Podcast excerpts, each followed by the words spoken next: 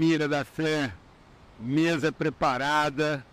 Nós estamos aqui do outro lado do mundo. É, praia de. Repete para mim, Fabiano. Praia de Toyohama. Já aprendi aqui agora que Rama é praia. Praia de Toyo, Toyohama, no Japão, lá do Pacífico aqui, do outro lado do mundo.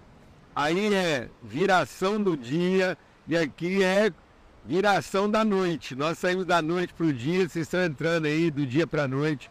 Estamos 24 horas à frente. Tempo maravilhoso aqui, a gente poder desfrutar isso aqui com, aliás, 24 não, né? 12 horas à frente. E estamos a 12 horas aí, já no dia seguinte. Um tempo maravilhoso, sendo recebido aqui pelos irmãos do Japão.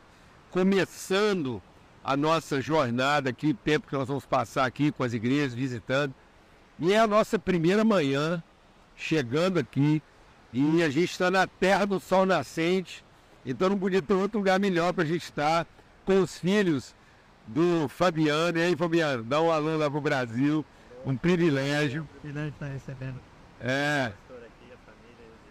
Olha lá a situação da Lana ali, ó. Vê se ela tem. Olha pra cá, bem.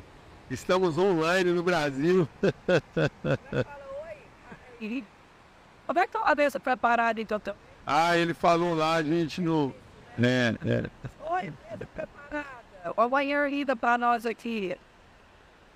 O pastor está no futuro. É, e nós estamos aqui. Quem, na verdade, abriu essa porta né, de oportunidade de inspiração foi o filho do Fabiano, Pedro, que junto com o seu irmão, é, o Caio, veio surfar aqui.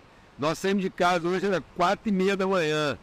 Quatro e meia da madrugada. Se vocês olharem lá, ó, tá lá Matheus, tá lá Luca, dentro d'água, tentando pegar onda, os filhos do Fabiano estão lá. E já conseguiram ficar em pé na prancha aí. Então é uma grande alegria. E muito do nosso empenho estar tá aqui nessa manhã é porque aqui tudo tem a ver com o vento. As ondas, o mar, lá ao fundo lá a gente vê uma bateria de moinhos eólicos, né, que são usinas de captação do vento para geração de energia. E eu quis muito, eu, eu fui deitar ontem pensando que seria essa manhã e a oportunidade de estar compartilhando aí online com todo mundo. Lá em Tiago, no capítulo 1, diz assim: quem tem necessidade de sabedoria, de revelação, de discernimento, peça a Deus, que a todos dá liberalmente, não retém, não lance em rosto. Amados, o segredo da vida não é competência, não é capacidade, é orientação, é direção. Muitas pessoas acumulam competência sem nenhuma direção. A palavra de Deus diz que quem não tem sabedoria, quem não tem essa orientação de Deus, quem não tem fé para depender exclusivamente da orientação de Deus e divide a sua vida com o que poderia ser orientação de Deus e a sua capacidade, é um homem com a mente dividida, diz lá em Tiago. E ele compara esse homem com a mente dividida como ondas levadas pelo vento, que vêm e que vão. E eu queria muito aproveitar essa cena aqui da onda e do surfista. A onda é um homem que não busca a direção de Deus. É um homem levado pelas circunstâncias. Ele não tem uma direção. Ele reage. Ele, a gente tem falado muito sobre isso, né? sobre o que é ser sensível e o que é ser susceptível. Um homem sem direção, por mais capaz que ele seja, ele é como onda. Ele vai e vem. A palavra de Deus diz que muitos homens, no final da vida, vão se tornar como ondas do mar, levadas pelo vento, revirando suas próprias sujeiras. Isso está lá no livro de Judas. Então, o que, que isso aqui nos revela? A palavra de Deus diz que esse homem inconstante nos seus pensamentos, uma hora ele age de acordo com as circunstâncias, as circunstâncias mudam, ele também reage de acordo com as circunstâncias, ele é inconstante. Ele é levado por qualquer vento de doutrina. Esse é um homem que está refém das suas atividades ou das atividades que lhe são impostas. Então aqui, a onda do mar dá para a gente fazer uma boa, é, é, uma boa comparação e um discernimento do que, que significam nossas atividades e o que, que significam os nossos movimentos. As atividades são aquelas, é, aqueles comportamentos determinados pelas circunstâncias, são as ondas. O movimento é aquilo que você alcança sobre a atividade. É a orientação do Espírito Santo de Deus, dando a você uma direção segura, apesar da inconstância das circunstâncias e as demandas das atividades. Quem foi o primeiro surfista bíblico? Dos discípulos de Jesus? Pedro. a Lana já está rindo. É, porque, em tese, Pedro foi o primeiro registro bíblico de um homem andando sobre as ondas. As ondas são as circunstâncias que nos cercam e que nos impõem, muitas vezes, o padrão das nossas atividades. Muitas vezes as pessoas estão pautando suas atividades pelas circunstâncias. É o que acontecia com Pedro. O mar, o barco onde estavam os discípulos, estava sendo agitado pelo vento, sucumbindo.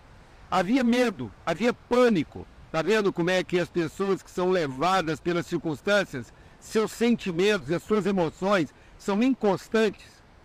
E eles estão lá, apavorados. Jesus aparece. Quando uma pessoa é inconstante, insusceptível, a aparição de Jesus pode parecer que a coisa piorou e não que ela vai melhorar. A primeira sensação dos discípulos é agora piorou, só faltava aparecer um fantasma e ele apareceu.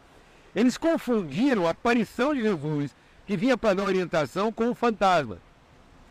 Tal a pressão que as circunstâncias podem imprimir na nossa vida e fazer com que a nossa vida seja pautada por elas e imprimir em nós a ansiedade das ações ou das atividades que vão nos proteger das circunstâncias.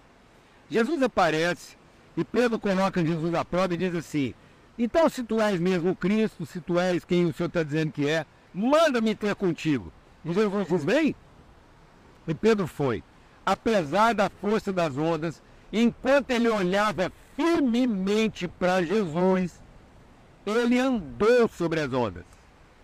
Mas quando ele de novo colocou os olhos nas circunstâncias, ele começou a sucumbir.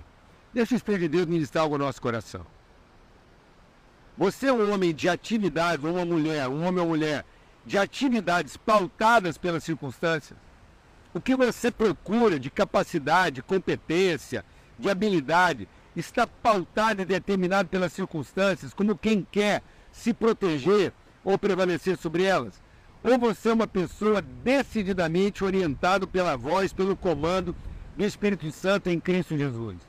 Enquanto Pedro olhou firmemente para Jesus, ele imprimiu um movimento acima das suas atividades, ou do que era razoável no universo das suas atividades.